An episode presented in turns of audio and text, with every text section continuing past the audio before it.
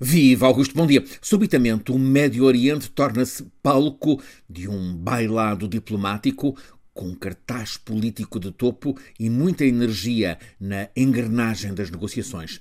Em campo, Biden e Putin. O presidente dos Estados Unidos chega hoje a Israel, segue para a Palestina, vai no sábado à Arábia Saudita. O presidente russo desembarca na próxima terça-feira em Teherão para uma cimeira com os líderes do Irão e da Turquia. Há muito para ser negociado, nenhuma informação prévia do lado do Kremlin, mas a composição do trio à mesa dá que pensar. Estão dois países fortemente anti-NATO e submetidos a sanções ocidentais, caso da Rússia e do Irão. Mas também está à mesa um país da NATO, a Turquia, do ambíguo Erdogan.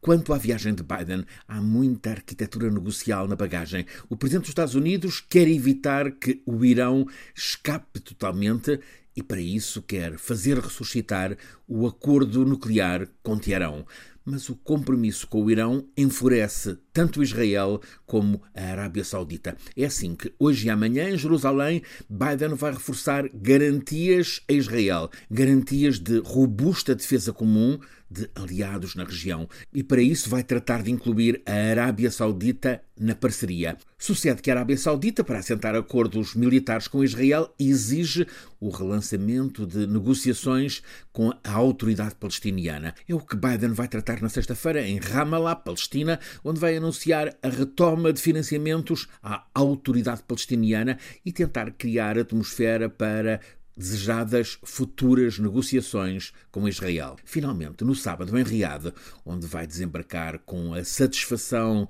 do apoio dado à Palestina e de um compromisso regional de defesa, Biden vai negociar com a Arábia Saudita o forte aumento da produção de petróleo a colocar no mercado ocidental, medida para controlo dos preços e da inflação.